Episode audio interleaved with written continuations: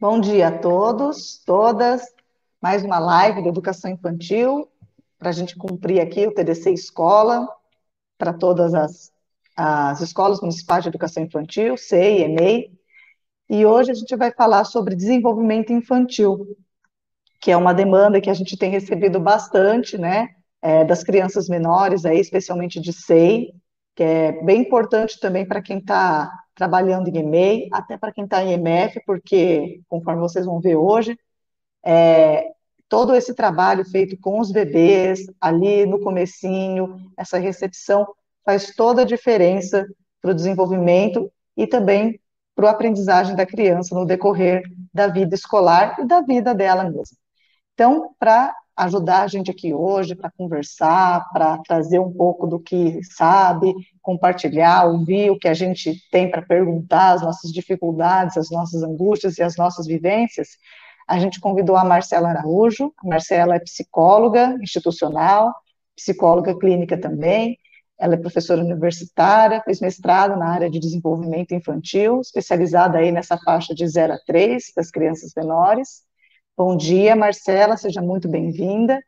E nós também temos o Luciano, Luciano, que é pedagogo também, diretor, conhecido de todos nós aqui, e que também tem a sua parte aí da contribuição da pesquisa, com seu mestrado, né, o trabalho docente do professor homem na educação infantil, né, que é outro ponto que a gente precisa é, também falar que interfere na, no desenvolvimento, todas as questões de relacionamento da criança. E a gente vai entender essa questão do desenvolvimento das relações conforme a gente for andando. A Letícia, hoje, ela vai ficar na produção da, da live, organizando aqui as janelinhas, as entradas e saídas, mas também vai estar com a gente. A Letícia, que é formadora do Centro Paulo Freire, está sempre aqui com a gente, né? E hoje ela está na parte de produção também para não tomar mais tempo, né? Eu acho que está todo mundo ansioso, eu também estou, para ouvir um pouco sobre a questão aí dos bebês, que nos é muito cara e, assim, muitas vezes não, não falamos tanto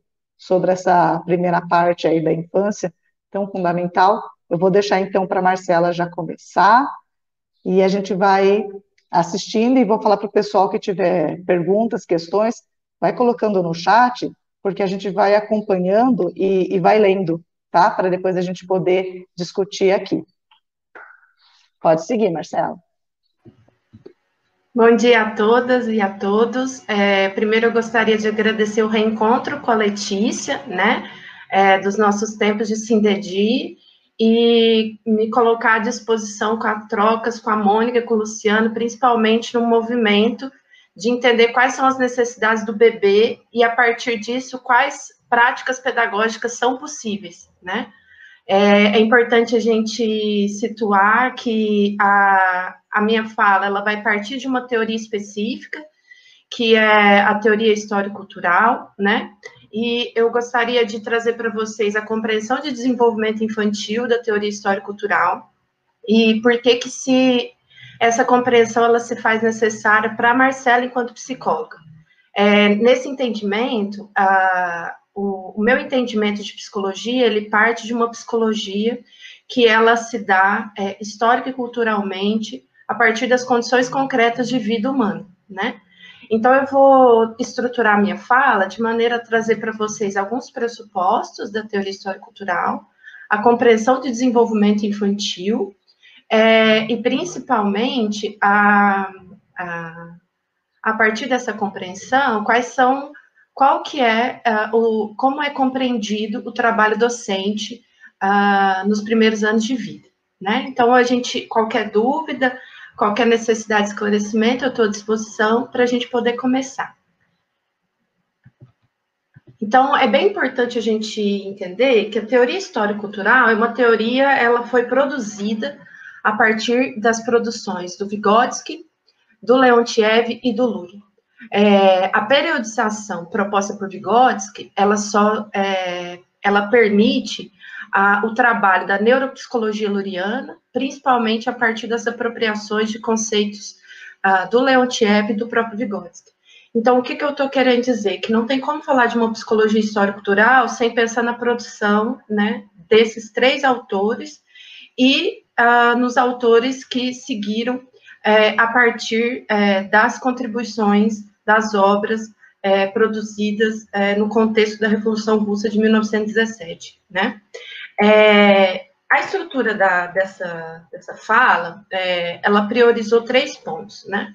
Os pressupostos da teoria histórico-cultural, o desenvolvimento da personalidade dos bebês e as crises de desenvolvimento, o trabalho docente como essencial para o desenvolvimento das funções psicológicas superiores nos primeiros três, an é, três anos de vida, né?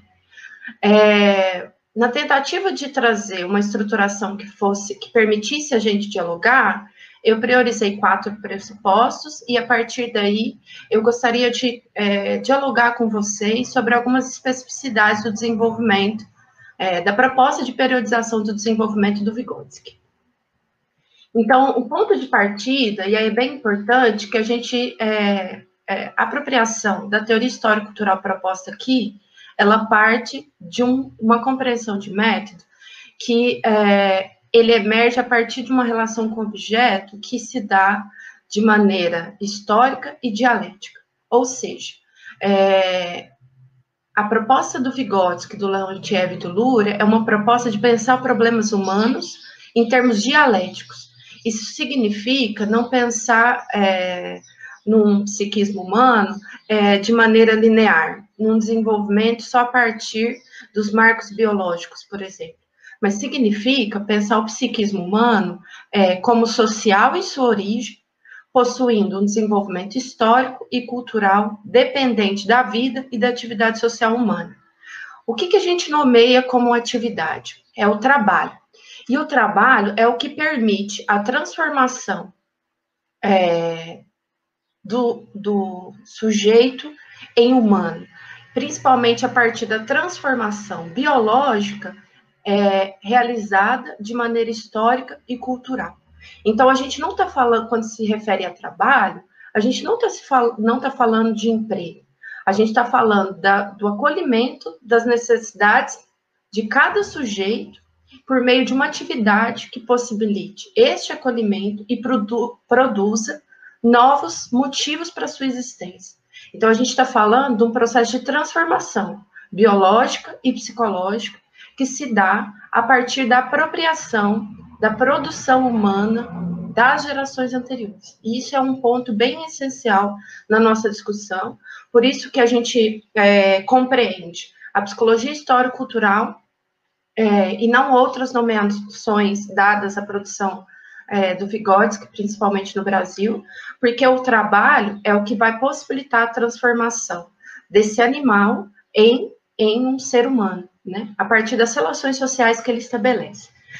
Tendo isso como um ponto de partida, a perspectiva de desenvolvimento humano histórico-cultural, ela é uma perspectiva que ela foi produzida não porque uh, o Vygotsky é, o Leontiev e o Luria estavam interessados no curso normal da vida, né? É, eles estavam interessados principalmente nos aspectos filogenéticos, isso significa no curso de todo o desenvolvimento humano. Isso é um ponto bem importante na produção é, vigotskiana, porque é, a gente tende a, a, compreender a sua produção de maneira a partir de uma abordagem sociológica, ou seja, somente a partir uh, de uma produção é, que priorize as relações sociais. Então, para a gente compreender é, as, as possibilidades desse desenvolvimento, a gente precisa entender que a, a produção do Vygotsky, ela está principalmente intimamente ligada a uma produção que o desenvolvimento da personalidade, ele só é possível a partir do desenvolvimento das funções psicológicas superiores. Então, isso quer dizer que é, não existe personalidade forte ou fraca. Não existe um bebê difícil ou um bebê fácil. Existe um bebê. E a personalidade desse bebê é o conjunto das relações sociais que ele estabelece. Esse entendimento tá, para quem tiver interesse nessa produção, está principalmente no manuscrito de 29 do Vygotsky, que publica, é uma tradução publicada em 2000, é, que traz para a gente a questão essencial que o desenvolvimento da personalidade se dá a partir do momento que esse bebê se relaciona com outros é, sujeitos humanos e contra outros objetos e instrumentos produzidos por humanos. Né? Esse é um ponto bem importante, porque a partir dele a gente tem um primeiro pressuposto, né? É, o primeiro pressuposto da, é, que eu gostaria de compartilhar com vocês, que existe uma diferença, né, é, entre os homens e os animais, que é a capacidade dos primeiros de criar e utilizar funcionalmente instrumentos e signos, né?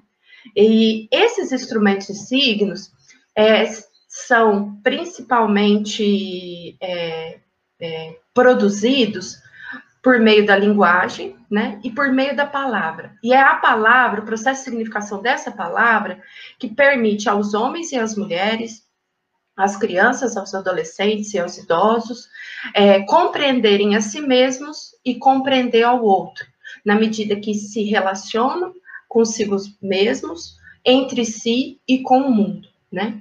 Partindo desse primeiro pressuposto, o segundo pressuposto que é essencial é que esse desenvolvimento é, pela apropriação é, do acúmulo das gerações anteriores, do que já foi produzido ah, pelas gerações anteriores, possibilita a superação dos fatores biológicos com a constituição do pensamento verbal. E esse é um ponto bem importante, porque superar não significa negar. A teoria histórico-cultural, ela parte da síntese entre o biológico e o social. E essa síntese, ela é produzida na medida em que a história individual se encontra com a própria história da humanidade. Então, essa história da humanidade que vem ao longo do tempo produzindo instrumentos e signos que permitem os sujeitos significarem e serem significados. E é justamente esse ponto de superação que traz para a gente um processo, né, no qual a cultura, o cultural, supera por incorporação biológica. Então, a gente está falando de um processo que o desenvolvimento desse sujeito, que nasce dentro de um grupo primário, né, é, grupo primário nomeado pelo Valon, é, uh, um grupo que vai permitir a ele acesso aos bens produzidos pela humanidade, ele vai, ao incorporar o biológico, permitir o desenvolvimento desse ser social. E é esse ponto que traz para a gente as infinitas possibilidades do desenvolvimento humano, justamente porque se são é, diversos os recursos, né, os bens produzidos pela humanidade, acessar esse bem permite a esse sujeito criar, é, e esse é um ponto bem importante para a gente compreender o, o lugar de é, posicionamento do educador nesse processo de, de, criação, que é um ponto o qual é o ponto de chegada da nossa conversa de hoje, né? Como terceiro pressuposto, é justamente esse processo de incorporação do biológico que vai possibilitar que funções que num primeiro momento do nascimento são involuntárias, né? Por exemplo, o reflexo de orientação que o bebê, quando ele nasce, ele olha para os ruídos que estão no seu entorno. Para que esse reflexo de orientação, que é uma atenção que se dá por uma atenção elementar, involuntária, ele se torne uma atenção voluntária, é por meio da linguagem simbólica, que é, é inserida e produzida na relação intencional que tem com esse bebê.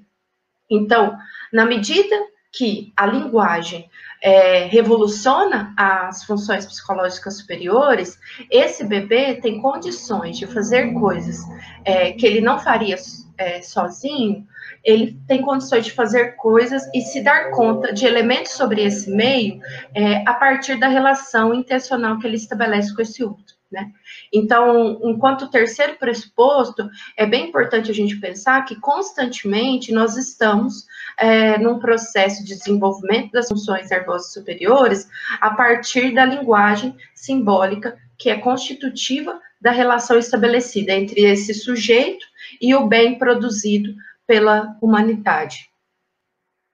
E aí, por meio da generalização verbal, a criança ela apresenta um novo fator no seu desenvolvimento.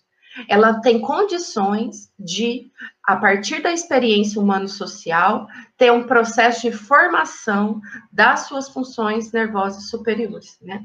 Então, quando Leontiev traz para a gente que o fato da criança é, realizar uma generalização verbal, isso só é possível mediante uma relação que essa criança estabeleceu com os objetos, instrumentos que estão no seu entorno, né? Que foram ali organizados intencionalmente para que eles estivessem no seu entorno.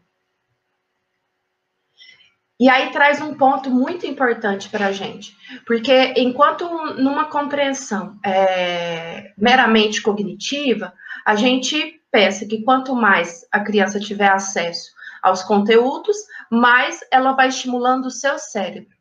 Mas para a teoria histórico-cultural, esse cérebro, que a gente é, usualmente o apresenta de maneira individual é, e de maneira é, cognitiva, intelectual, esse cérebro ele é, ele é constituído é, cognitivamente, afetivamente e de maneira motora a partir dos processos que essa criança, que esse adolescente ou esse adulto, ele domina é, as suas próprias reações, né? Então, o Vygotsky vai trazer para a gente que todas as funções psicológicas superiores se caracterizam por serem processos de domínio de nossas próprias reações, com a ajuda de diversos meios.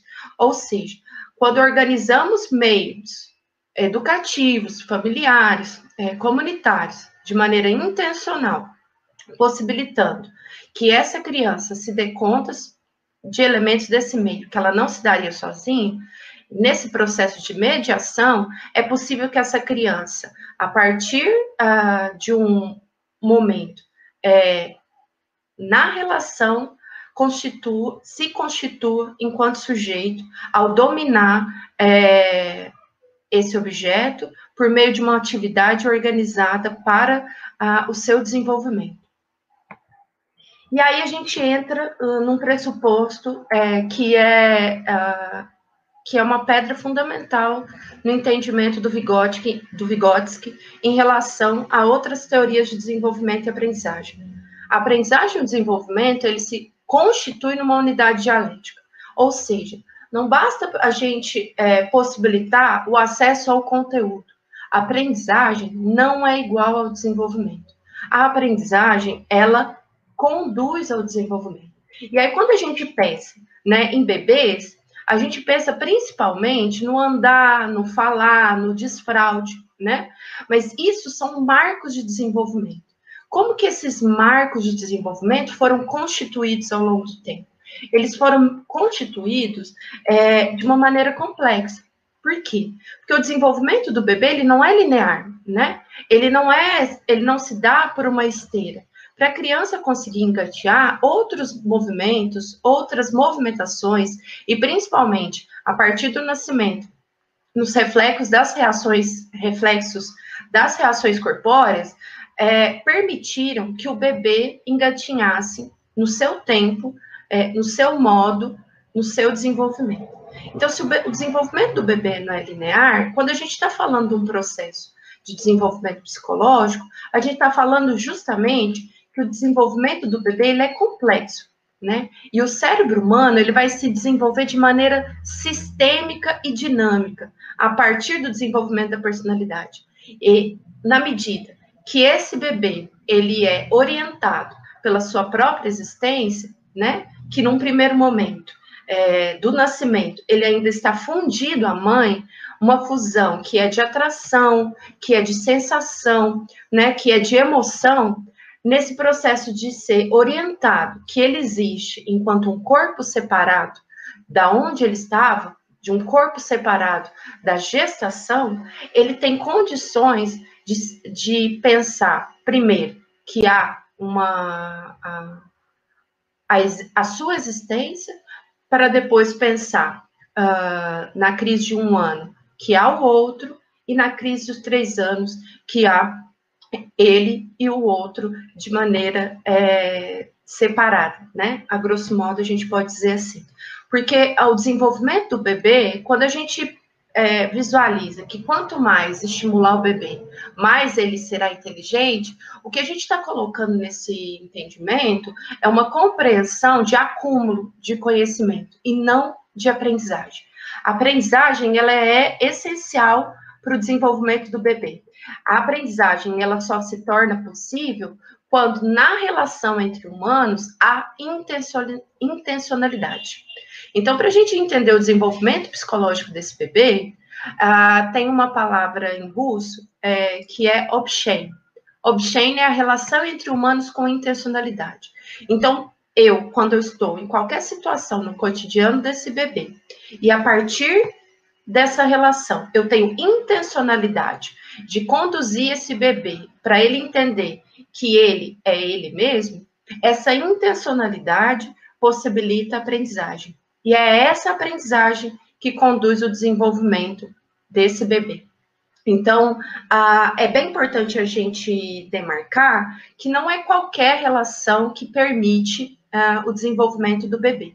Né? Porque se essa relação não tiver intencionalidade, essa relação, esse, a relação é meramente uma relação é, na aparência que não possibilita um processo de significação para esse bebê, para esse adulto, é, ou, ou, uma criança maior, ou um outro adolescente, um idoso, que esteja é, disponível para esse, esse processo é, de desenvolvimento, né?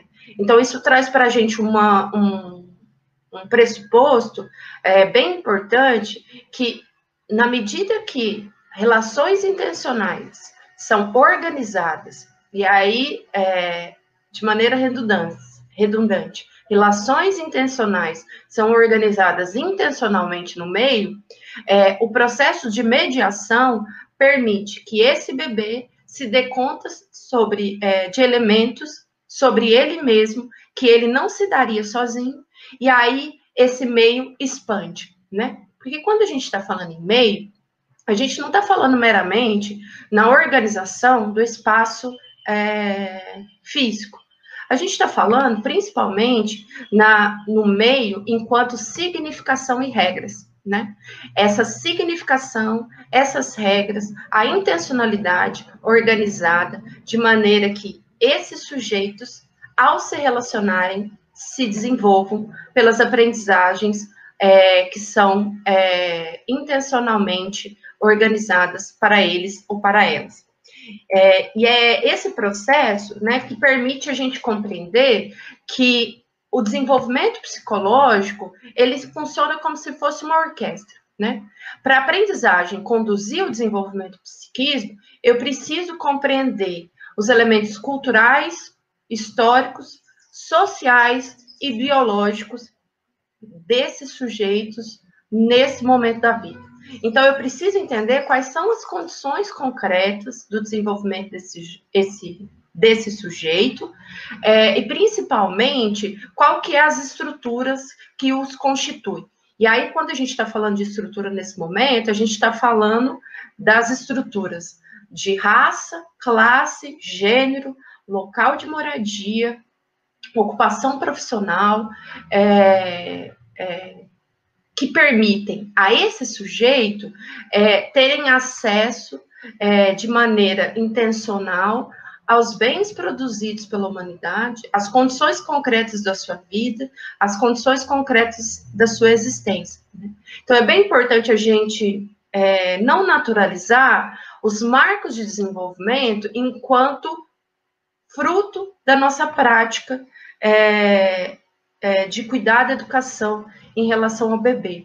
Porque o, o processo é, de constituição desse bebê ou dessa bebê, ele se dá mediante a relação intencional, que, ao organizar a aprendizagem, é, possibilitar a aprendizagem, conduz o desenvolvimento do seu psiquismo.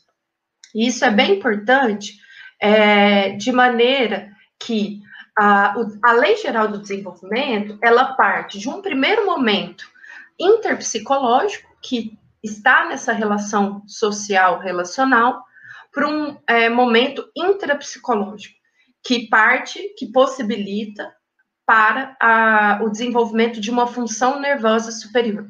Para a gente entender um pouco, são funções nervosas a atenção, a memória, a própria emoção, a, a, a percepção, e, entre outras, que possibilitam a esse sujeito significar e estar no mundo. E como que esse processo interpsicológico e intrapsicológico ele pode ser organizado? Principalmente a partir da mediação. E aí, a mediação é.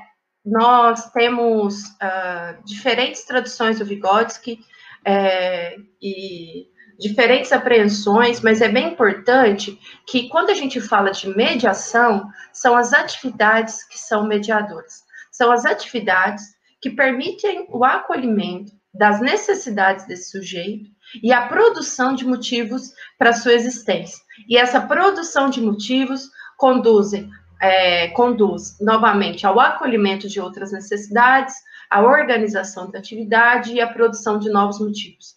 Por isso que esse processo ele é de uma constante é, ruptura e movimento na totalidade do que compõe esse ambiente, esse meio social, e ao compor esse meio social, sendo organizado de maneira intencional, objetos e instrumentos permitam que, é, uh, ao serem organizados e colocados intencionalmente nessa relação, isso que está sendo apresentado de maneira social, interpsicológica, passa a ser significada e apropriada pelo bebê e pela criança, possibilitando o desenvolvimento de uma função nervosa. Como que a gente pode organizar intencionalmente a mediação? Por meio da estimulação, da reabilitação neuropsicológica e da psicoterapia, né? E é bem importante a gente entender que a prática pedagógica, é, ela é organizada de maneira a compreender a mediação e a zona de desenvolvimento eminente desse sujeito, qual que é a sua situação social de desenvolvimento naquele momento e o que é possível ser ampliado e possibilitado para aquele sujeito nas suas condições concretas de vida. Né?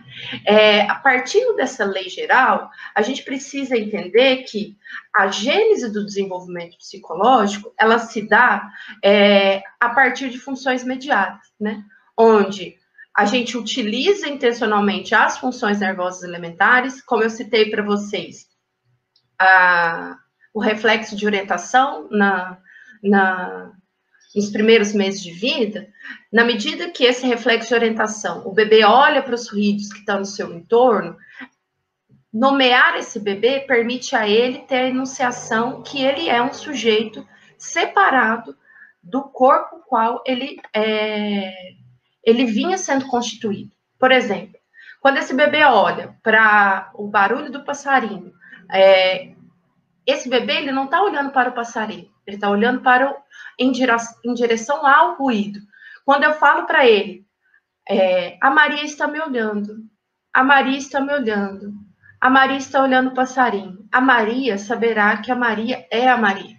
Então, a função mediata, por meio de uma linguagem simbólica, permite a superação de funções nervosas elementares e a incorporação desses fatores biológicos é, por meio dessa relação intencional que permite o desenvolvimento da função nervosa, que é a primeira função nervosa é, na crise pós-natal, é a existência individual dessa bebê. É a Maria ter uma primeira intuição que ela é a Maria. E isso é bem interessante a gente pensar que tem três princípios éticos que orientam o trabalho é, da psicologia uh, a partir da teoria histórico-cultural, que é a superação, a colaboração e a emancipação, né? Essa, essa, esses três princípios, ele traz para a gente assim, só é possível superar essas condições biológicas por meio da colaboração entre seres humanos, com, a, com vistas à emancipação desse sujeito.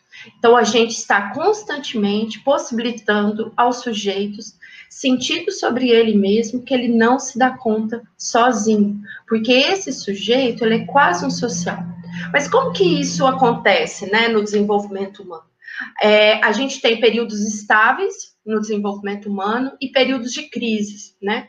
Eu gostaria de apresentar para vocês, de maneira é, é, objetiva, que uma criança não se desenvolve em todos os aspectos no mesmo ritmo em relação a cada crise de desenvolvimento. É na crise do desenvolvimento que há transformações biológicas e psicológicas.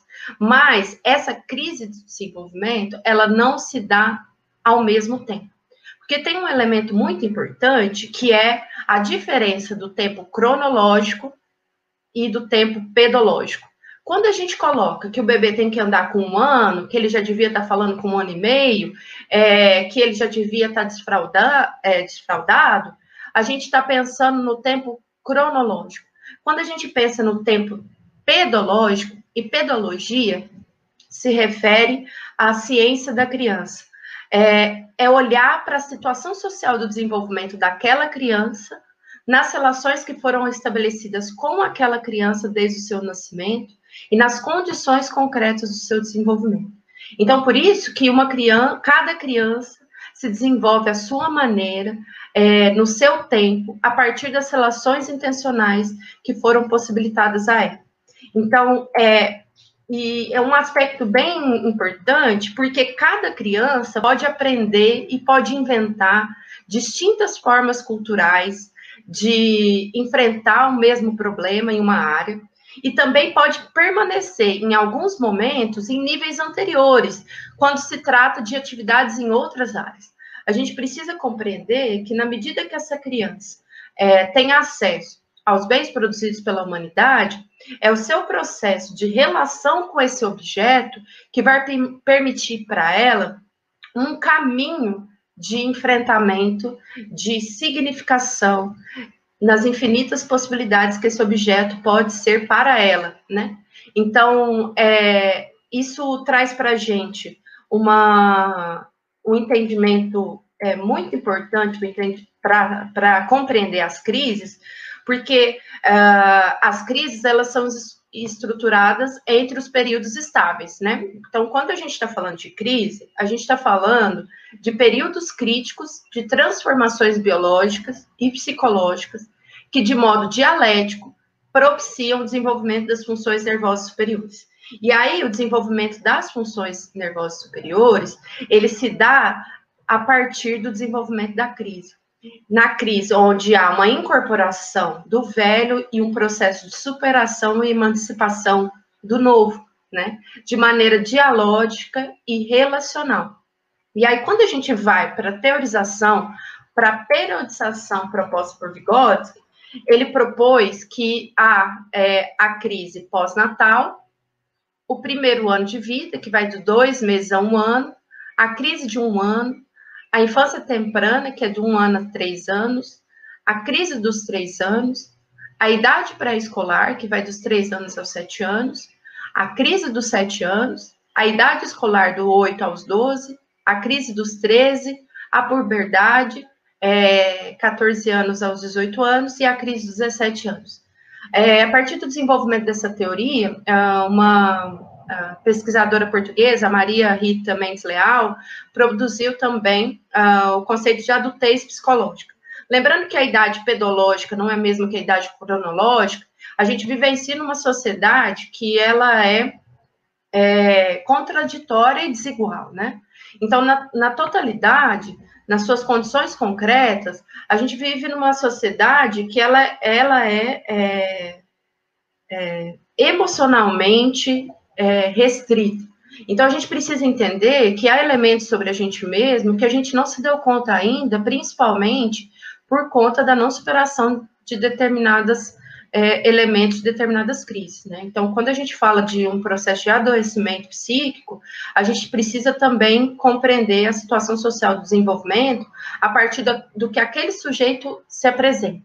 E aí ela traz o contexto, o conceito de adultez psicológica para trazer a, a, o entendimento sobre um sujeito que superou suas crises de desenvolvimento e vivencia plenamente a autonomia de maneira a entender e lidar com as suas próprias dependências, né? Quando a gente está falando de autonomia, a gente não está falando é, versus independência. A gente está falando de um processo que o sujeito ele tem um esclarecimento sobre si mesmo, de maneira a lidar com as suas próprias dependências. Né?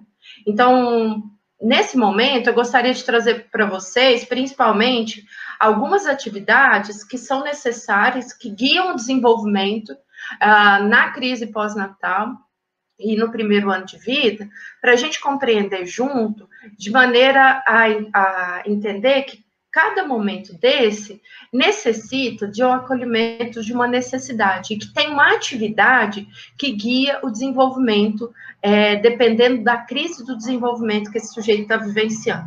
Então, quando a gente está falando, né, e esse material foi produzido, esse quadro, né, ele apresenta, diante de todas as crises, é, é, os quadros produzidos por esses autores apresentam todas as crises do desenvolvimento. E aqui eu gostaria de principalmente focar na primeira infância, na intenção que a gente possa dialogar sobre as atividades e os processos psíquicos e quais são as mudanças na personalidade vivenciada pelo sujeito uh, diante de algumas uh, uh, de algum, dos períodos estáveis e principalmente das crises pós-natal e a crise do primeiro ano. E aí, é, eu avanço um pouquinho na discussão, que a crise pós-natal, ela é uma crise que ela é deflagrada a partir do nascimento, né? Então, vamos pensar que as condições biológicas e psicológicas desse bebê era intimamente relacionada a, uma, a, a estar dentro de um outro organismo, a estar, ele é, está sendo gerado. Nesse processo de ruptura com o nascimento, é, as condições que ele conhecia, né, as condições vitais que ele conhecia até então mudam drasticamente, né?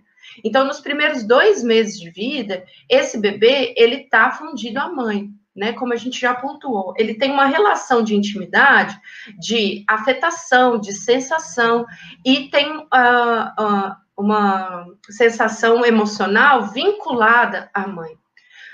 Uh, na crise pós-natal, a gente tem um processo que a sua superação ela permite que o bebê tenha a intuição do eu. Ela tem alguns traços psíquicos, né, da, do modo é, muito similar ao que se nomeia na área biomédica vegetativo, né, ao que vive, o que ele vivenciava em termos dos movimentos, né, das sensações corpóreas, dos seus reflexos na placenta, ele vivencia uh, o que é também nomeado como esterogestação, ele vivencia após o nascimento. Então, ele está, nesses primeiros meses de vida, ele está se dando conta que ele é um sujeito separado de outro.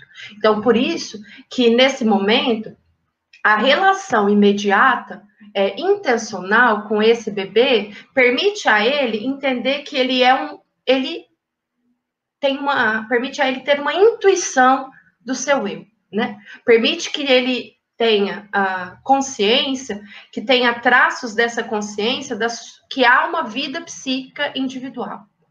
No primeiro ano de vida, a partir da atividade de comunicação emocional direta, ou seja, eu preciso enunciar para esse bebê ele mesmo, ela mesma, o seu corpo, as partes do seu corpo, o que está no seu entorno, é, de maneira que nesse, nesse processo de estar em relação intencional com esse bebê, ele possa manipular os objetos, é, ter o, ser possibilitada a ele atividades que desenvolvam habilidades sensório-motoras, uma orientação e uma manipulação que permita é, ele ter a sensação é, de estar em relação com esses objetos.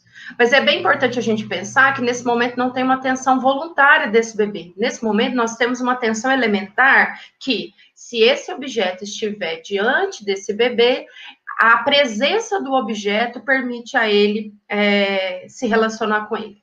A ausência desse objeto, ele já essa atenção ela já é deslocada para outra outra sensação, outro objeto, outro ruído, que permita a ele se concentrar é, nesse momento, né? E essa concentração, a gente precisa, é bem importante demarcar que entendimentos que a gente tem sobre as crianças de seis meses, a partir dos seis meses, e criança e adultos, não se aplica ah, nos primeiros meses de vida, né? A alimentação mudou drasticamente, né? Que antes a, o sono ele é um, um adormecimento. A gente está falando aqui que no primeiro ano de vida, né, na crise pós-natal, a gente tem um processo de ativação e desativação do tronco cerebral, né? Então ele, esse bebê está em, em momentos de sono e vigília, justamente que é por meio dessa ativação e dessa inativação do tronco cerebral que é possível haver uma mudança na sua personalidade, que é a, a intuição do eu, o entendimento da sua vida psíquica individual. Né? Então, a gente tem ah, alguns processos psíquicos que começam a aparecer, é, como a vocalização, o riso, uma excitação motora geral, que permite a ele se dar conta da sua própria existência. Né? Com a crise de, do primeiro ano, é, essa nesse primeiro momento que era uma intuição do eu, esse bebê ele está se dando conta da sua relação entre esse, essa vida psíquica individual e o outro, né? Então a gente tem a, a gente é, brinca, né, a grosso modo, que esse bebê se apaixona pelos outros que estão ao seu redor, né?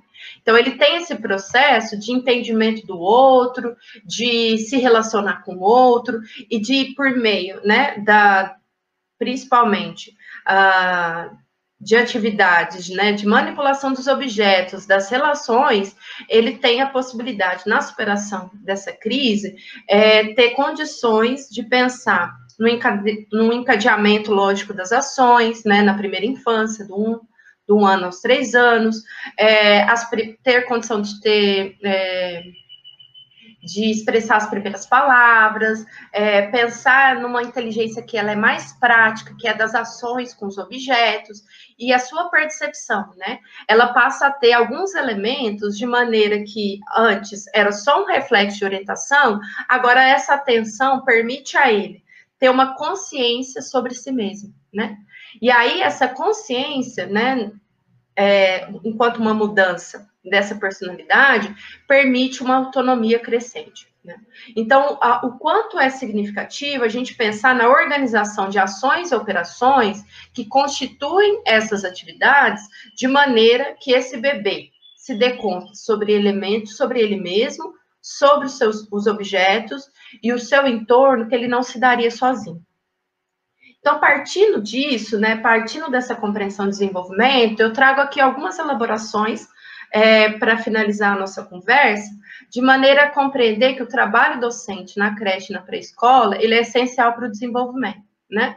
E aí a gente pode pensar nesse ponto de chegada pro, a partir do seguinte entendimento que o trabalho educativo aqui é compreendido, compreendido como ato de produzir, direta e intencionalmente, em cada indivíduo singular, a humanidade que é produzida histórica e coletivamente pelo conjunto dos homens é, ao longo da história da humanidade. Né? Então, vamos pensar o seguinte, que diretamente e de maneira intencional, é, possibilitar os acessos aos bens produzidos pela humanidade, ele só é possível a partir de um trabalho que seja intencionalmente organizado.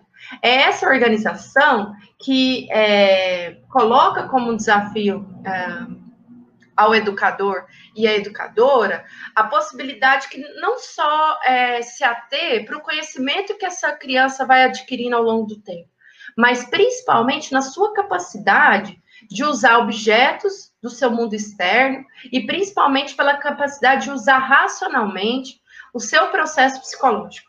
Primeiro, pela sua intuição do eu, a sua vida psíquica individual e o seu processo de se encontrar na relação entre eu e o outro. É, e isso traz uma, uma beleza que o trabalho pedagógico ele é uh, numa compreensão que ele é orientado para a vida social ativa né?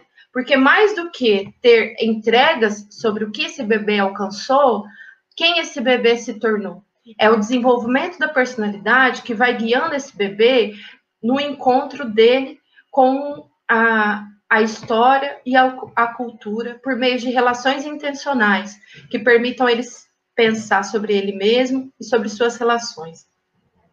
E nesse processo, né, o que, que a gente está falando aqui? A gente está falando que o trabalho pedagógico, ele é, ser orientado para a vida, significa pensá-lo de uma maneira que ele é uma criação permanente e de constante tensão e superação, né? Que permite o desenvolvimento de novas formas de comportamento, que permite a esse bebê criar uma nova realidade, é, no ímpeto, né, que sai de condições concretas da sua realidade, das suas relações de proximidade, para o novo, nas infinitas é, significações que são por, possíveis a partir do encontro com o outro, né? É, e aí a vida do bebê ela se transforma, né? Ela é uma criação ininterrupta, é um ritual estético que não surge a partir de satisfação de pequenas necessidades, né? Das suas necessidades é, imediatas, meramente é, somente biológicas, mas sim do acolhimento das suas necessidades para a superação das suas necessidades é, psicológicas, a fim que ele se transforme num ser é, consciente, né? Num ser que, que tenha condições plenas de desenvolvimento. E é essa compreensão que traz para a gente que há intencionalidade em cada situação que os bebês vivenciam no espaço educacional, né? Há na forma de organização desse meio educativo, esse meio educativo traz a compreensão do desenvolvimento é, dos bebês e das bebês que ocuparão aquele espaço. É preciso pensar como esse espaço permite é, e possibilita esses bebês se relacionarem, é, terem, é, desenvolverem a sua consciência individual e é, manipularem os objetos e instrumentos produzidos pela humanidade. A gente tem uh, esse entendimento e se pergunta se, do mesmo modo, as relações são intencionais, né? As relações com o bebê é que permitem a ele é, entender que, naquele momento, ele está em relação com o outro. E é essa relação com o outro que, seja por meio da alimentação, do sono, da troca, do colo, da ida para a cantina, ou um objeto aleatório, uma emoção agradável ou desagradável, cada um desses sentimentos, cada uma dessas ideias transformam, transformarão, é, em, se transformarão em objeto de criação para esse bebê. E é por meio dessa criação que ele tem condição de se desenvolver enquanto sujeito. E é bem importante a gente demarcar que o tempo da aprendizagem não é o tempo do relógio, porque esse bebê ele tem que ter condições plenas de, de ser compreendido que o que ele, é, como ele está naquele momento, depende da sua situação social de desenvolvimento. Então, a, a, a intencionalidade é, ela precisa ser organizada de maneira a compreender o tempo dessa criança ou dessas crianças, é, pensada e problematizada de maneira a acolher suas necessidades e produzir novos motivos para sua existência. E para a gente não se perder no caminho, é, que é, é toda e qualquer ação desenvolvida com os bebês, que hoje se realiza no âmbito da arte, né, da relação estética e da criação, posteriormente vai se impregnar a vida inteira. E essa vida vai se tornar um trabalho criador, né? É, eu gostaria de é, colocar, para finalizar, que o trabalho do educador ele não pode ser compreendido meramente como alguém que vai estimular e acompanhar o desenvolvimento infantil, mas sim como aquela, né, a educadora que ao dirigir intencionalmente o processo educativo, ela vai conduzir a criança aos resultados do desenvolvimento histórico.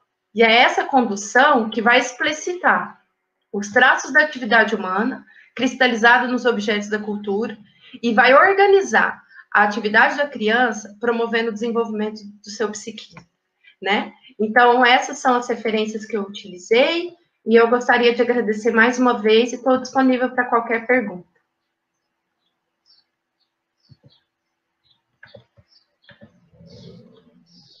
Nossa, foi bastante conteúdo, né? É, eu acho super importante, né, a, a, primeira parte, que ela foi mais teórica, para a gente ter um embasamento é, do trabalho mesmo, né, da onde, da onde a gente está vindo, né? É, porque, assim, a gente tem um referencial aqui na rede, que ele é histórico-cultural, e é ele que dá o caminho da onde a gente vai pisar, é a forma como a gente vai olhar para as nossas crianças, para o nosso trabalho. É, então é importante a gente contextualizar, colocar a, a questão do histórico-cultural da época que o Vygotsky escreveu, é, até no final, né, coloca educador, era uma época que era um trabalho feminino, né, e a gente sabe que isso já, já mudou, que bom, ou está em processo, é, então, isso é importante para a gente contextualizar o local da onde vem. É, por isso que é importante a gente ler ali o, o referencial lá no comecinho, que dá uma, uma, embasada sobre isso. E aí, Marcela, é, quando a gente fala, eu queria só colocar aqui, sobre potencial de aprendizagem do bebê, né? Porque a gente tem uma cultura escolar que ela, ela é um pouco perigosa e prejudicial porque ela vem há muitos anos, eu posso colocar aqui talvez até séculos, valorizando que a aprendizagem ela é, ela só se dá com registros escritos, folha, papel. A aprendizagem ela só acontece se a criança lê e escreve, que é o tipo de aprendizagem escolar que é valorizado. Então, a gente tem uma depreciação muito grande do trabalho da educação infantil né, que muitas vezes as pessoas elas até colocam o cuidar numa posição inferior. Ah, mas aí fica só na escolinha, fica só brincando, é, só vai lá para a tia cuidar. Eles não têm uma, uma percepção de que o cuidar e o educar na educação infantil, eles são fundamentais para o desenvolvimento daquela criança, para que ela possa ler e escrever futuramente. Ou até, se aquilo for feito de uma maneira ruim, podem prejudicar esse processo de leitura e escrita no desenvolvimento da criança. Então, é, eu queria que você falasse um pouquinho sobre essas práticas escolares na educação infantil, que muitas vezes elas, elas vêm é, e elas perturbam né, quem está na educação infantil, o professor, porque a gente está seguindo uma linha, está respeitando o desenvolvimento da criança, está contextualizando, está fazendo todo um trabalho, só que vem cobrança de Cadê o registro? Ah, ele não tem caderno? Ah, não tem lição de casa? Ah, mas o que, que ele fez? Chega no final do ano, que leva uma pasta cheia de papel para casa, né? E muitas vezes, né, a gente, não é isso que a gente faz. A gente trabalha com outras coisas, é, é, é aquela situação do, a criança para aprender a ir ao banheiro, não é pintando um desenho que ela vai conseguir fazer isso, né? A criança para aprender a comer sozinha, é, não é fazendo uma prova ali que ela vai conseguir fazer isso. Então, eu queria que você falasse um pouco sobre essas práticas escolares que a gente culturalmente né, valoriza, né, e tem como mais importantes, em detrimento das práticas de aprendizagem, né, do processo de aprendizagem que acontece na educação infantil e deveria acontecer no ensino fundamental, e talvez pela ausência desse cuidado e dessa, dessa educação voltada para o ser humano e para o indivíduo, que a gente tenha tantas crianças com problemas de alfabetização, de aprendizagem, que não gostam de escola. Então, eu queria que você falasse um pouquinho sobre como que é essa, essa briga aí da gente ter que sobreviver e lutar contra esse, essa cultura tão ruim que a gente tem. Eu acho que o que você está trazendo, Mônica, é um ponto fundamental, né? O quanto, quando a gente compreende a aprendizagem igual a desenvolvimento, a gente é, valoriza uh, o conteúdo em detrimento do sujeito, né? E aí, vamos pensar que o conteúdo é, da educação infantil é a própria existência do bebê e da criança pequena. É ele se dar conta que ele existe. E isso é um movimento da gente pensar o quanto a gente também, ao representar a educação infantil, a gente representa por objetos que são é, de crianças escolares, né? A gente reduz a criança ao lápis de cor, às cores, de maneira a não compreender que, num primeiro momento, é, desde o berçário, se dá conta sobre o próprio corpo é a primeira atenção que o bebê tem. E aí a gente pensa numa quantidade excessiva de objetos, né? Quem faz uma discussão que pode colaborar com a gente nesse momento é a Sueli Mello, que ela vai falar do próprio processo de redução da infância a, da criança como um escolar, né? Então a gente sempre pensa a, e a gente traz isso de maneira como uma conquista, que o bebê escrever com quatro anos é o fundamental, por exemplo. Só que quem é esse bebê?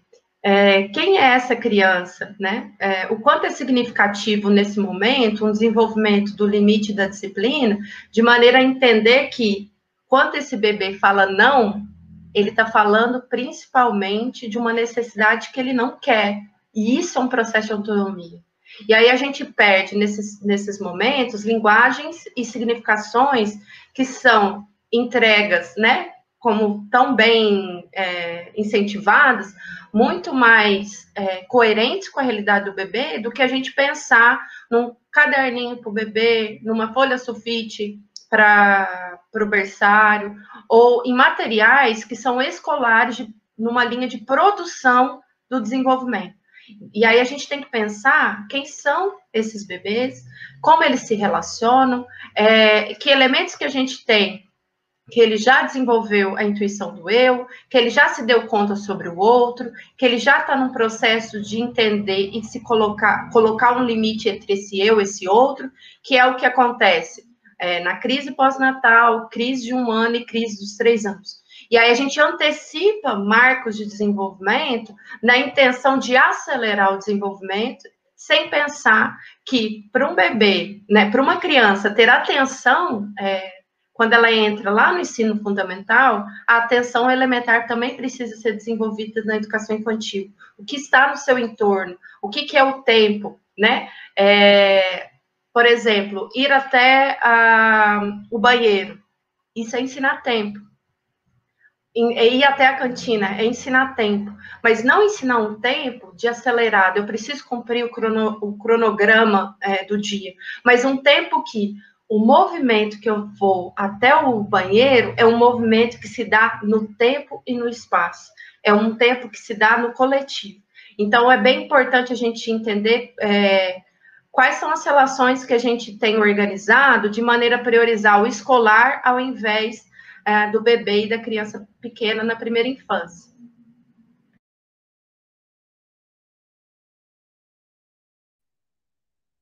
Eu, na verdade, eu, eu vou passar a palavra para o Luciano. Eu só queria é, rapidamente, né? Primeiro agradecer a Marcela por estar aqui. Foi incrível te ouvindo e vendo como as nossas referências é, elas estão dentro da sua fala e, e, ao mesmo tempo, o que a gente busca no nosso trabalho aqui com a educação infantil é justamente é, levar a proposta histórico-cultural para uma, uma perspectiva de prática, né?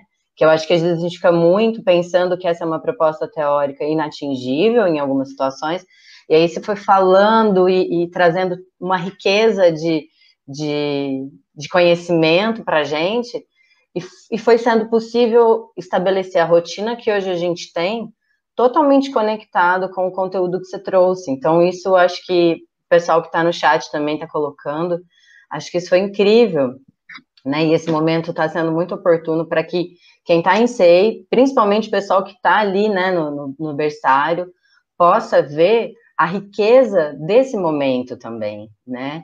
Achei bem legal que a Mônica colocou, porque muitas vezes na educação infantil a gente tem uma péssima, e aí não tem como definir de outra forma, né? Uma péssima visão externa de que o que a gente faz é, é menor, né? E muitas vezes é visto como algo simples.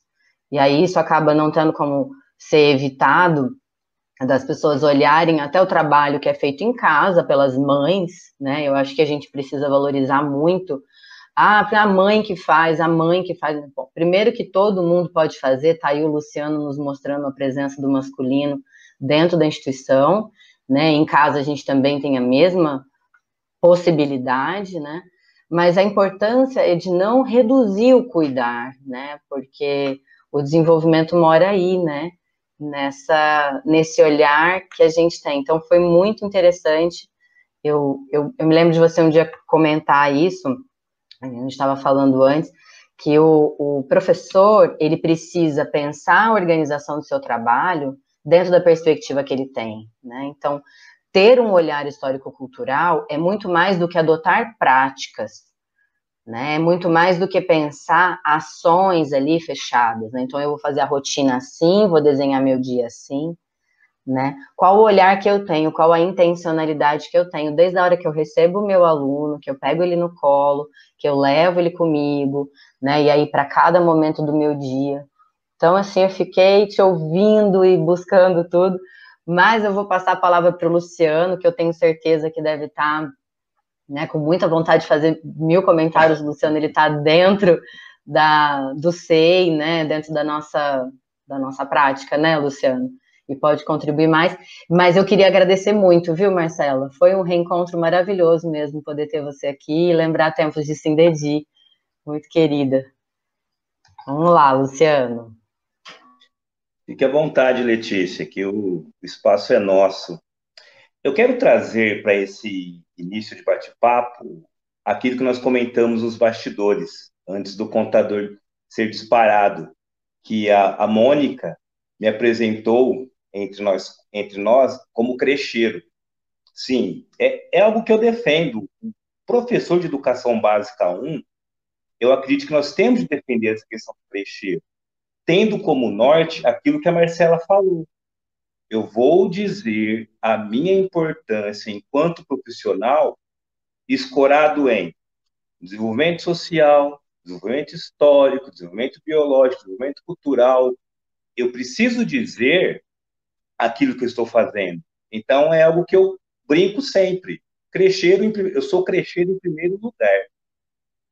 Depois, eu penso que algo que, a, que o bate-papo com a Marcela deixou claro é que o berçário 1, ele é a porta de entrada da educação básica. E como porta de entrada da educação básica, qual a valorização que nós damos aos professores que estão no berçário 1? Como valorizamos o professor do berçário 2? Será que é a questão é, será que o importante é ter a coluna forte? Ou é aquilo que nós conhecemos todo ano no processo de distribuição? O que sobrou eu vou pegar. E aí sobrou, eu vou ficar com a cara amarrada o ano inteiro. E o bacana é que você vem e desconstrói tudo isso. Por ser o que, eu acredito que por ser o que sobra, os nossos melhores profissionais têm de estar no berçário. Outra coisa também, e para até para passar é, a palavra para Marcela, e o bate-papo, e o, o chat aqui está fervendo, como disse a Letícia, é te agradecer, Marcela. Sim, Letícia, essa questão de ser homem na educação infantil vai ficar para depois, tá? Mas vamos focar, vamos dar um tiro na Marcela, que o bate-papo está muito bacana. Eu acho que tem uma coisa importante, Luciana, que você traz, que a gente. Uh, as necessidades das crianças no primeiro ano de vida são, são fundamentais para o desenvolvimento da sua consciência. Então, enunciar a existência pela palavra é o trabalho mais importante. Então, a gente precisa entender quais são as condições concretas de trabalho desses educadores, dessas educadoras, de maneira a compreender que é a existência humana que está sendo acolhida, está sendo cuidada e está sendo educada. Então, quando a gente enuncia, né, para o José, o José está me olhando, ou a gente enuncia para qualquer, para Joana, para qualquer bebê, que ele está fazendo um movimento com o próprio corpo, a gente está enunciando a existência desse bebê. Então, não tem processo fundamental é, maior do que o sujeito ter consciência sobre si mesmo. E é isso que é, é possível de ser superado por meio da colaboração nos primeiros três anos de vida, né? Então, quanto é necessário o fortalecimento é, desse trabalho docente e, principalmente, o fortalecimento dos vínculos familiares e comunitários que permitem essa criança se relacionar com sujeitos diversos e está em contato com diversos elementos sobre si mesmo.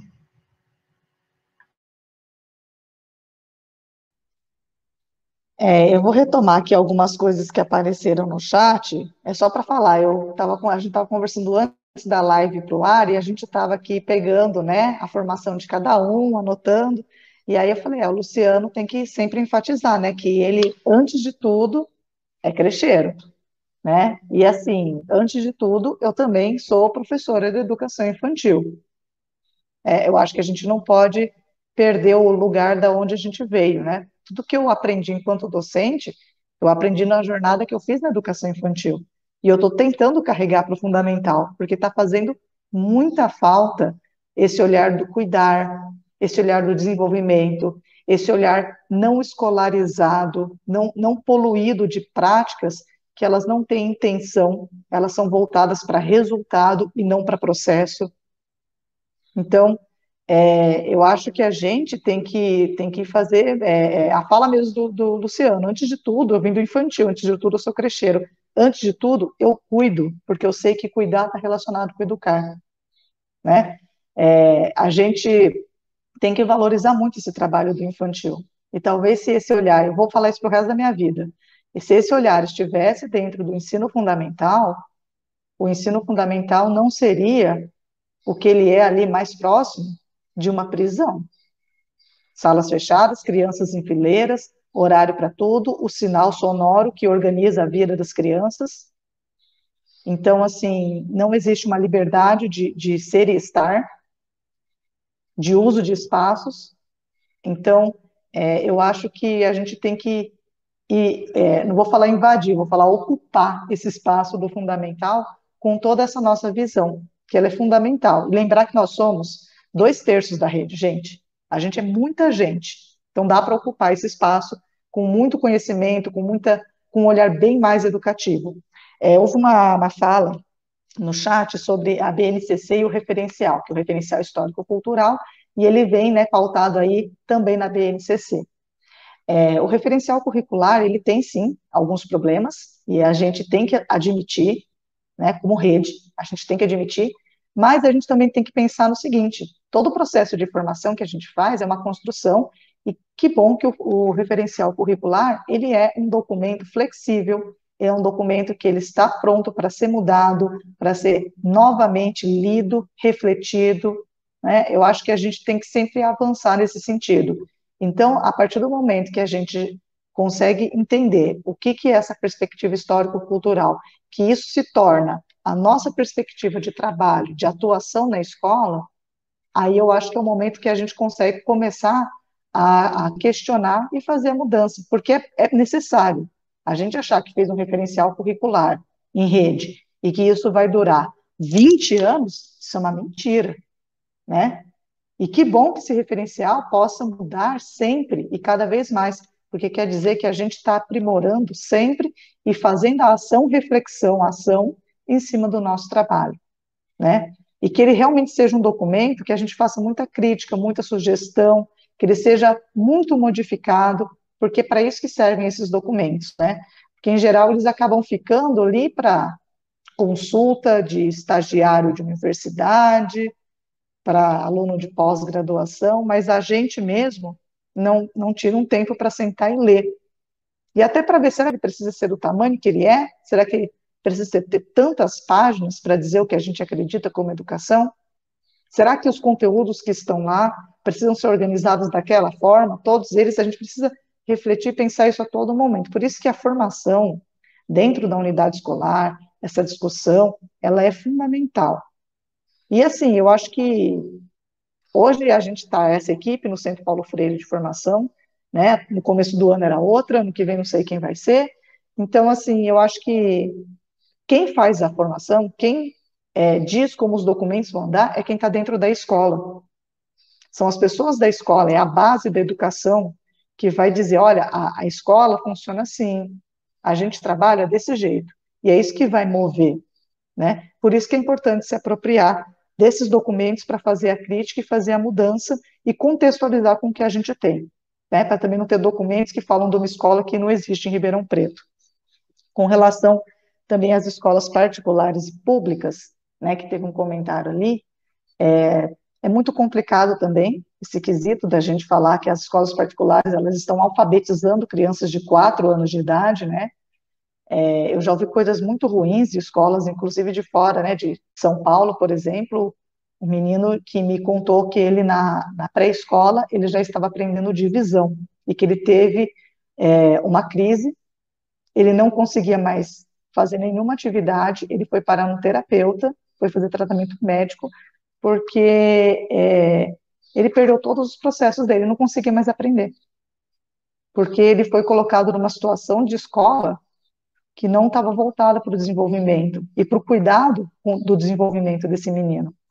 Então, assim, escolas particulares, elas têm um, uma clientela mesmo, que paga por um serviço. E quando o cliente paga por um serviço, não cabe a quem dá o serviço dizer como vai ser, cabe a quem faz o serviço entregar esse serviço. A gente na educação pública tem a prerrogativa de dizer, como profissional da educação, o tipo de educação que é, funciona, o tipo de educação que a gente acredita, e essa é uma, uma prerrogativa fundamental que a gente precisa ter. Educação e saúde tem que ser público. Porque nós, profissionais, é que precisamos ter esse olhar. A gente não pode esperar que a família, e nem responsabilizar, porque a família, gente, ela vem, né, como a Marcela colocou aí, num construto cultural que acredita em coisas que existem e que foram colocadas naquele meio como verdades. Então, cabe a nós, profissionais, trazer esse olhar é, e, e conseguir, aos poucos, transformando a visão que a gente tem de educação. E o melhor lugar para fazer isso é na escola pública, porque é lá que a gente vai ter essa autonomia é, de poder fazer essa transformação. E tomar cuidado para a gente não se, se contaminar com essas vertentes que vem pressionando muito forte, dizendo que na pública não aprende, na pública não sabe fazer nada. E aí, de repente, você vê que são alunos da escola pública que, de repente, despontam em grandes projetos, né, que, que se destacam, porque foi exercido um trabalho de criatividade. Então, gente, valorizar a escola pública é fundamental, é, é importantíssimo. E é, a questão do homem como referência, isso eu queria que a Marcela falasse um pouquinho, é, porque, em geral, no Brasil, a gente sabe que, pela cultura que a gente tem, pela sociedade que a gente vive, pelo sistema de produção que a gente tem, a mulher, ela sempre acaba ficando com a carga de cuidar das crianças. E ela é sempre a principal responsável é, pela continuidade ali dos cuidados, porque muitas vezes as crianças não têm nem o pai no registro de nascimento. Muitas são as crianças no Brasil que não têm. Então, a criança pequena, muitos bebês, eles não sabem que o homem pode ser sim uma referência de cuidado e de uh, educação. Então, é, eu sei que você tem trabalhos em, em, diferentes locais, que você, assentamentos. Eu queria que você falasse um pouco dessa relação de referência como cuidador, né? Referência como educador, referência como família, que em geral a gente vê muito nas costas da mulher. É, é bem interessante, Mônica, que para a gente entender que relações são essas, né, que são possibilitadas aos bebês, a gente precisa entender é, quem é esse bebê, partindo é, também da situação social de desenvolvimento da própria família, né? E aí essa família, ela pode, ela é o primeiro grupo que vai apresentar o mundo exterior para esse bebê. Nos contextos que eu trabalhei, né, e que eu trabalho, priorizam muito um cuidado é, e, e uma educação comunitária, né? que são contextos de vinculação com movimentos sociais. E aí a gente precisa, né, pra, só para a gente poder é, visualizar isso é, na realidade, nos bebês que eu morei na casa das famílias, né, no, na, quanto parte da minha pesquisa, esses bebês eles tinham é, uma, uma amplitude em diferentes cuidadores, né? É, era um havia sim, a gente precisa demarcar que a questão do cuidado, ele atravessa é, do cuidado feminino, ele atravessa o contexto pela própria forma de organização social e política da nossa realidade, né? Mas intencionalmente essa mulher escolhia e, e possibilitava que esse bebê fosse cuidado e educado por outros sujeitos que não do sexo feminino. E aí a gente tem, por exemplo, a bebê de 10 meses, que eu que eu observei, ela era cuidada e educada pelo irmão é, de 14 anos. E era ele que, no contexto familiar, mesmo que no fora da casa, a mulher que é, provia todas as necessidades desse bebê, ali dentro da casa era esse é, adolescente que possibilitava essa criança. É, quando ela amanhecia, é ele que acolhia, quando ele é, quando ela ia se alimentar, ele que organizava, quando ela ia brincar no campo, ele ia junto, quando ela ia participar das, das da colheita da, dos alimentos, ela, ele também levava ela, do mesmo modo da bebê de um ano e cinco meses, que participava da plantação da alface, da, é, andar a cavalo junto com o avô. Então, a gente precisa pensar qual que é a compreensão, como que a estrutura de gênero se dá naquele contexto familiar, né? Não, se a gente generalizar, a gente corre o risco de perder a especificidade em alguns contextos. Nos contextos familiares que eu observei, a participação é, é, do sexo masculino, ele se dava principalmente por irmãos, adolescentes, por avó, avós, é, por é, irmãos maiores, né? Que, por exemplo, na casa de dois anos e cinco meses, era uma, uma, um cuidado entre irmãos. Era a, a menina de sete anos cuidando do de cinco, o menino de cinco cuidando do de três e o de três cuidando de dois anos e meio. Só que esse cuidado, é, a gente precisa entender que ele, ele não pode ser compreendido de uma, maneira, de uma maneira adulto-centrada, né? Ah, não, é, é um adulto que está deixando de fazer alguma coisa. Por isso que essa criança está fazendo, por isso que esse adolescente está fazendo. Nesses contextos, era justamente uma compreensão de cuidado que se dava a partir do entendimento que esse bebê era um bebê do movimento. Então, esse bebê era um bebê da comunidade. Então, esses bebês reconheciam essas pessoas. Então, não era algo que um dia alguém não podia cuidar e aí assumia o cuidado. Não, era uma, uma rede de cuidados que essas crianças elas estavam inseridas. E aí, quando a gente pensa o quanto é importante, né, eu, eu no âmbito da, como educador, eu passo a palavra para o Luciano, que eu acho que ele é a pessoa mais apropriada para trazer isso para a gente, mas eu, para poder encerrar esse momento, eu gostaria de é, apontar o quanto a gente já define a existência desse bebê a partir do momento que a gente sabe qual sexo que ele, ele é. E aí a gente já restringe as infinitas possibilidades do que ele poderia ser a partir das condições concretas do que é ser do gênero feminino e do que ser o gênero masculino.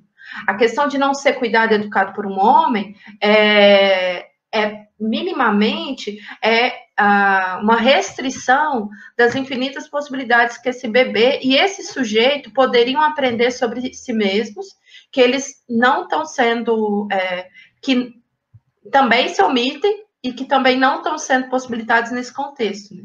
principalmente por conta da estruturação né, do sistema patriarcal que a gente vive.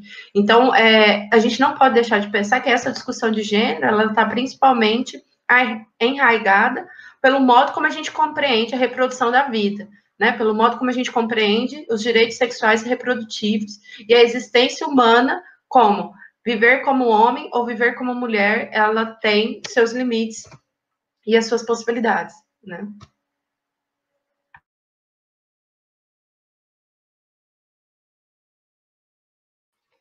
Eu queria falar uma coisinha rapidinho. Eu não sei, depois o Luciano também deve ter as suas é que eu fiquei pensando enquanto vocês falavam, Mônica falou, Marcela, e, e algumas coisas que eu li também aqui no chat, né?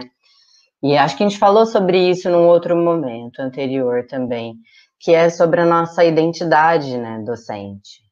Várias coisas. Eu fiquei pensando na questão da identidade profissional docente, da educação infantil, é, e a questão da valorização, né, que acho que é uma coisa que tá sempre, a gente está sempre falando. Falando do cuidado da família, da mulher, né, independente da questão de gênero nesse sentido, né, toda vez que a gente pensa o cuidado com a criança, com o bebê, muitas vezes a gente atribui isso, é, primeiramente, à família, e aí muita gente, eu já, né, até já ouvi muito isso como professora de educação infantil e como mãe, né? Ah, foi para a escola, tadinho, né? Aquele olhar de coitadinho, porque precisou ir para a escola né? Ai, nossa, tão bebê e precisou ir, né? E aí a gente volta naquela ideia do direito, né? Então, o SEI, ele é um direito de frequentar, né, da criança. A gente sabe, em tempos políticos, tem muito essa questão também de oferta de vaga para mãe trabalhadora, né? E aí volta essa ideia da mãe, né, de quem cuida.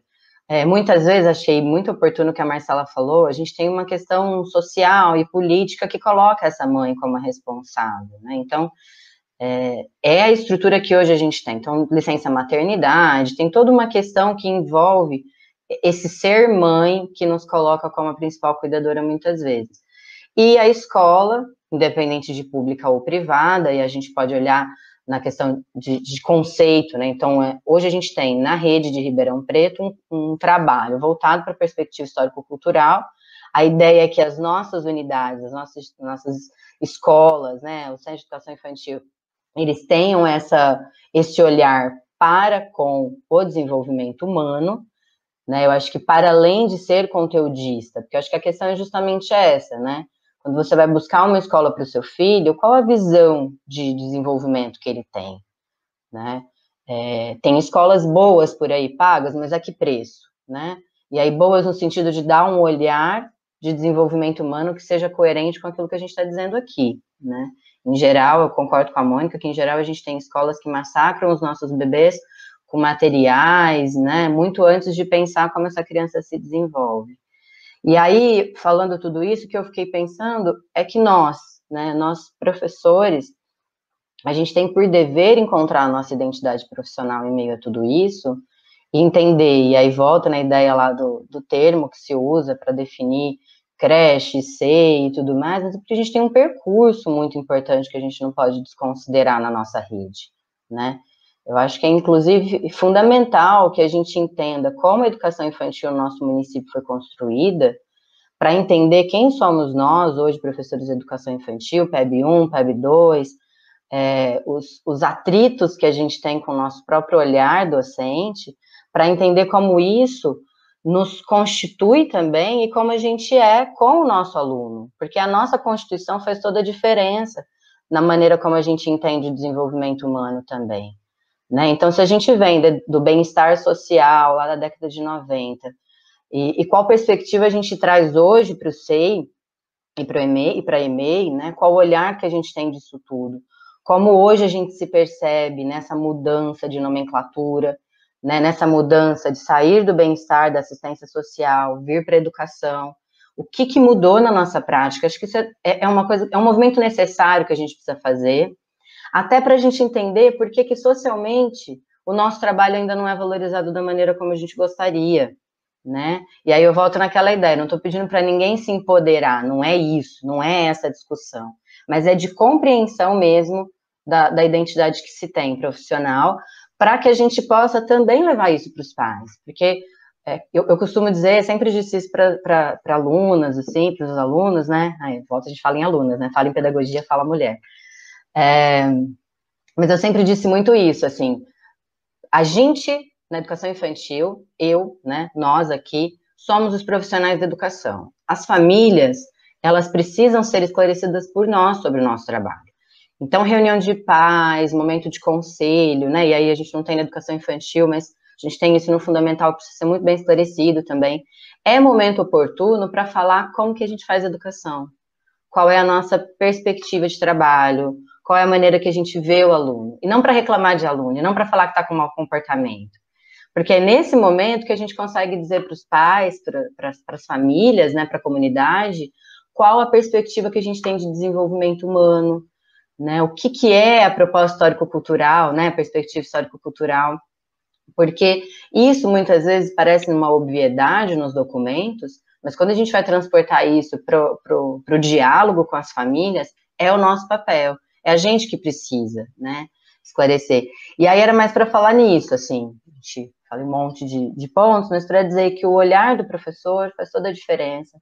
E o olhar de se ver, de se entender nesse processo que constitui, né? Sendo homem ou mulher, né? Porque aí a gente também está dizendo numa constituição profissional, né, que nos, nos possibilita compreender o desenvolvimento do nosso aluno. Acho que era isso que mais, gente? que mais? Tem tanta coisa legal é, aparecendo Letícia. no chat. tá Letícia. muito bom isso aqui.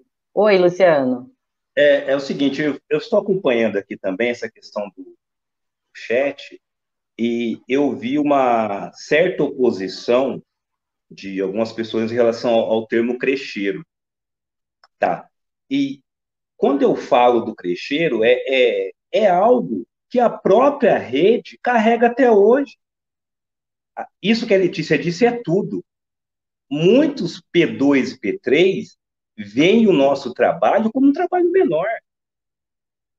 Então, quando eu bato no peito e digo que eu sou crecheiro, eu estou mostrando aqui, né? Eu estou mostrando a minha condição profissional, tudo aquilo que eu sei sobre o que acontece no cérebro de uma criança enquanto eu dou banho. Porque é justamente isso mesmo. A pessoa fala, ah, mas você deu banho? Eu dei vários banhos, eu dou vários banhos, paro o meu trabalho a qualquer momento para socorrer qualquer professora. Porque eu sei da importância disso, tanto para a professora quanto para a criança. Então, a defesa que eu faço é justamente por saber que até hoje a rede carrega essa polarização. Você não é professor, você é crecheiro. Então, é algo que vai demorar um tempinho para desconstruirmos. A outra situação é, é justamente esse percurso. Tem que, tem que temos 20, 25 anos, que a rede de Ribeirão Preto tirou da, do bem-estar e passou para a educação, essa situação do professor de educação. Então, vamos precisar de mais 25 anos para mudar, mudar. É a mentalidade. A palavra é essa. Se não mudarmos a mentalidade, pouco importa se é o professor da creche, se é o crecheiro, se é a tia. Se a valorização, como bem lembrou a Letícia, não vem. Vamos mudar a mentalidade? Talvez daqui 25 anos. Enquanto isso, vamos bater no peito e dizer aquilo que é qual é a função do SEI. E eu costumo dizer que a função do SEI, eu deixo claro na apresentação que eu faço para as famílias de quem são as minhas professoras. Eu costumo dizer que as minhas professoras têm quatro anos de magistério, muitas quatro anos de pedagogia, muitas com uma, duas ou três especializações. Eu deixo o cara para falar o seguinte: olha, para trocar fralda tem de ser muito bom. E a minha professora que troca fralda, ela estudou 10 anos. E ela costuma dizer para você qual a importância de trocar fralda. E ela sabe por que ela troca fralda. Então, essa valorização, ela é cotidiana mas começa no início do ano letivo e vai perpassando a entrada com a família, a saída, quando você liga a família atende, a família não atende. É esse percurso que precisamos percorrer, deixar claro essa valorização. E o bacana foi que a Marcela deixou isso bem claro para nós. Que não é qualquer um que pode vir e estar na creche ou como disseram agora há pouco, não sei. Obrigado mais uma vez, Marcela. Só fazer uma, uma vírgula, porque eu achei ótima a coisa que você falou, Luciane, e aí acho que Marcela complementa melhor até, né, do que eu, mas a ideia da gente valorizar o cuidar, porque quando a gente começa a entender que quando a gente cuida, a gente faz muita coisa, a gente tira aquela palavrinha do só cuidar, do só trocar fralda, do só brincar, né? Que eu acho que é uma palavrinha pequenininha, mas que mostra muita coisa, que coloca o trabalho que a gente desenvolve na educação infantil como menor, uma vez que a gente não valoriza que cuidar é a base de todo o desenvolvimento. Como a Mônica mesmo lembrou, a gente está transportando a ideia do cuidar para outras esferas nas escolas, né, e até a vida adulta, uma vez que o desenvolvimento é linear e a gente está falando de uma, de uma coisa, né, que a gente, a gente morre se desenvolvendo, né, e a gente precisa de cuidado desde sempre. Cuidado é a base disso tudo, né. Só para complementar. Eu vou encaminhar já aqui para o finzinho, né, que já está finalizando aqui nosso horário, e, e só ratificar tudo que vocês falaram, porque o cuidar vai mesmo até o fim da vida. Nós temos nossos alunos na EJA, pessoas idosas, que precisam de um olhar de cuidado, de atenção, são pessoas que perderam é, a, a, oportunidade, né, não tiveram a oportunidade de, de estudar no tempo correto, na, na idade em que outras pessoas, né, que, conviveram com ele estudaram, e eles precisam desse cuidado também, né, precisam desse olhar, dessa compreensão. Então, cuidar, gente, é, é para sempre. Por isso que eu falo que a gente tem que ocupar esses espaços onde o cuidar não está acontecendo. É, e aí eu queria finalizar só para falar um pouco do, dessa questão que as pessoas falam, ah, mas a família, tal, a família não ajuda, ou a família ajuda, ou como que eu falo com a família, a família não fala com a gente, e, né, e como que é esse trabalho com a família. Eu gosto de pensar que quando a gente faz reunião de pais, né, assim como a Letícia falou, não é para a família vir na escola para a gente ficar falando, né, ah, olha, só falando que a criança dá trabalho, que a criança é isso, mas a gente tentar trazer essa família junto com a gente e perguntar o que, que essa família espera da escola. Por que, que ela colocou o filho dela na escola? O que, que ela acha que vai acontecer dentro da escola? E assim, quais são as percepções que ela tem sobre isso? E a gente mostrar o nosso trabalho. Olha, o seu filho, ele, quando ele entrou aqui, ele estava é, é, nessa situação. Agora passou três, quatro meses e ele já se encontra aqui. Olha o tanto de coisa que ele aprendeu a fazer. Olha o tanto que ele se desenvolveu. A senhora observa em casa? A senhora faz atividades desse tipo, né? O pai, o tio, o irmão brinca, sabe? É a gente também dar instrumento para essa família poder enxergar o nosso trabalho. Eu acho que agora com a pandemia eles começaram a enxergar um pouco, porque eles se viram forçados a ter que apoiar o trabalho do professor, porque a gente não está lá.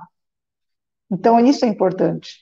É sempre que a gente tem a oportunidade de estar com esses pais, é falar, olha, hoje eles fizeram tal atividade, Observa, observa como ele está nesse aspecto, observa como ele está desenvolvendo, observa o que, que ele está fazendo nesse sentido, porque assim, a gente também precisa dar os caminhos, porque senão a família ela não vai saber. E aí ela vai achar que realmente não está acontecendo nada. E que os processos da criança se desenvolver, eles são naturais, eles não são provocados, intencionais e, e, e colocados para a criança. Não é assim, ai, do nada ele vai sair andando, do nada ele vai sair falando. E de que jeito que ele vai sair falando, de que jeito que ele vai sair andando. Eu acho que tudo isso a gente pode dar esse suporte para a família. E é fazendo isso, mostrando que a gente sabe do que a gente está falando, é que a gente vai mostrar o nosso valor. E eu falo isso porque eu vivi isso. Eu cheguei, eu era uma professora que fazia uma reunião de pais muito ruim, e depois caiu minha ficha e comecei a falar, não, eu tenho que mostrar para eles o que, que eu estou fazendo, para eles verem em casa se está acontecendo começarem a observar também, porque senão eles nunca vão enxergar meu trabalho. E é isso que acho que a gente tem que começar também a refletir e fazer essas, essas discussões na escola do como que a gente vai se apresentar para as famílias, como que a gente vai receber e como que a gente vai, vai pegar essa, essa, esse olhar delas para a gente, para nos valorizar. Porque a própria mãe se sente desvalorizada. Quantas mães que aí estão aí com seus bebês que se sentem a última pessoa do mundo, que elas falam, nossa, nem banho eu consigo tomar, eu vivo para dar mamar e trocar fralda. Então, assim, valorizar isso. Olha como é importante. É tão importante, tão difícil, que ela não consegue dormir, tomar banho, comer.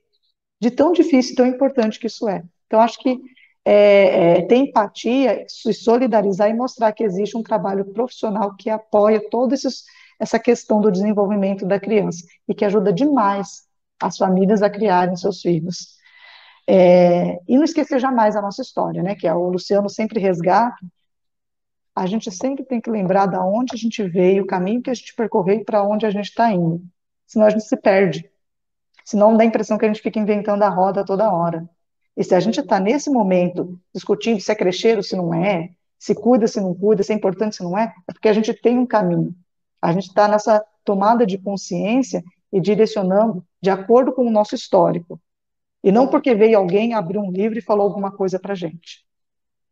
E lembrar que nossos professores da educação infantil nós temos sim professores que têm magistério, mestre, doutores, especialistas, temos muita gente qualificada e que fica aí na humildade, né, é, fazendo o seu trabalho e que muitas vezes não se coloque. É preciso que você se coloque em todos os lugares. É, vou agradecer aqui, a, a passar para a Marcela, para o Luciano, para eles se despedirem. Vou agradecer demais a todos que estiveram com a gente aqui na live hoje. Agradecer muito a Marcela pela disponibilidade, pela atenção, pelo carinho de fazer esses slides, de vir aqui apresentar todo o trabalho dela, é, como uma gentileza para a gente, fazendo uma parceria conosco. Muito obrigada, Marcela, por esse seu tempo. Muito obrigado, Luciano, que é parceiro para tudo, ele está aí disponível, ele é mão na, na massa mesmo. E acho que a gente está conseguindo ter um diálogo muito bacana com a educação infantil. E no chat, a gente vê que vocês conversam muito, né? Eu acho que isso também é fundamental. Vocês irem no chat, se conversando e, e apontando o que, que vocês gostam, o que, que vocês acham. Isso é muito importante. Então, gente, muito obrigada. E vou passar aí para o pessoal se despedir. Marcela, posso te atravessar? Letícia também? Beleza, então. Três situações para encerrar. A primeira, eu costumo dizer para as professoras aqui do SEI, professora da Franco do Amaral, que tudo aquilo que elas fazem aqui, elas precisam transformar em mestrado e doutorado, em qualificação profissional, porque a fundamentação prática delas é muito boa. Elas só precisam fazer o gancho com a parte teórica, que foi o que a Marcela fez. Então, muitas professoras sabem de tudo isso. E a pandemia está permitindo observar como isso dá na prática, que a própria professora tem. Então, essa reflexão, essa junção, eu falo para as minhas professoras: olha, escrevam, vão fazer mestrado, vão fazer. Tudo isso vocês já sabem. Agora precisa transformar isso em algo concreto. Então, eu, eu sempre peço para elas irem estudar nesse sentido, de fazerem o que elas estão capacitadas para tal. Essa é a primeira parte. A segunda é fazer justamente esse agradecimento. Agradecer às professoras do SEI, professora Ana Franco do Amaral, pela convivência, pelo aprendizado, e agradecer ao, aos profissionais invisíveis que estão aqui comigo, que é o pessoal da portaria, da recepção, da secretaria, da cozinha, da limpeza. Esses profissionais invisíveis também fazem o SEI acontecer. Então, meu muito obrigado às professoras, aos profissionais invisíveis e, acima de tudo, aos meus parceiros de profissão, aos diretores de SEI, de EMEI, que trabalham solitariamente, juntando o burocrático ao pedagógico. Meus diretores, estamos juntos. Mônica, vamos trabalhar mais juntos com nós, diretores. Conosco, diretores. Letícia também, Secretaria Municipal de Educação. Não nos deixem só, precisamos de vocês também. Obrigado, Marcela.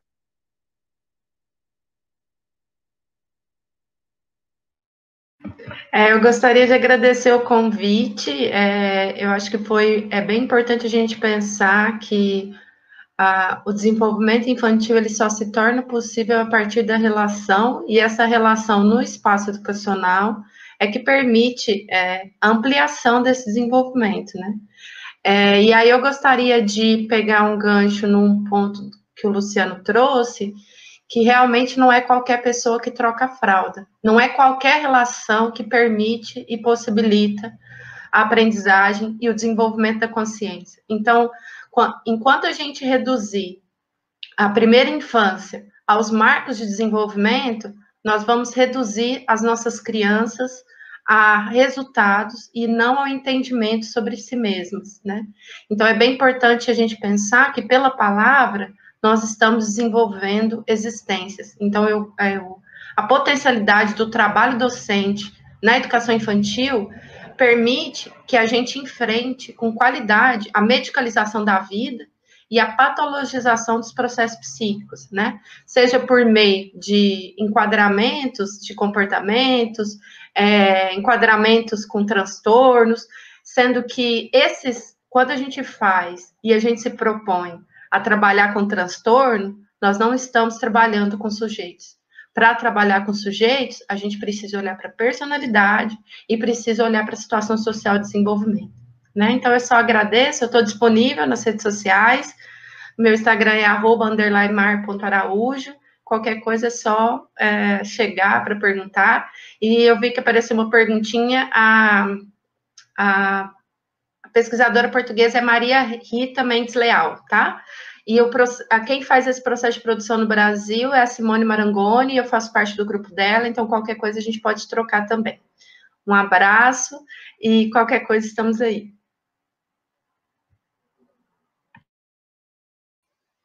Bom, acho que a gente pode, então, é, ir se despedindo. Eu queria agradecer também muitíssimo. É, agradecer também ao Luciano, a Mônica, pela, pela oportunidade de a gente conversar com a Marcela. Eu acho que é muito bom quando a gente consegue agregar, né? Sempre a gente consegue, quando a gente ouve alguém que traz uma perspectiva, e acho que a possibilidade da gente aqui olhar as, todas as nuances que a gente né, vive é muito interessante. Foi muito bom mesmo. O pessoal está agradecendo muito aqui, viu, Marcela? Acho que foi assim enriquecedor. Eu queria só dizer que o desenvolvimento é não linear, e eu falei linear e foi é, equivocado. E agradecer mesmo, agradecer a todo mundo que participou e colaborou com esse momento de discussão e dizer que a gente está disponível para pensar novos momentos, novos espaços, novos temas. E é isso, obrigada. Não sei se Mônica quer falar mais alguma coisa.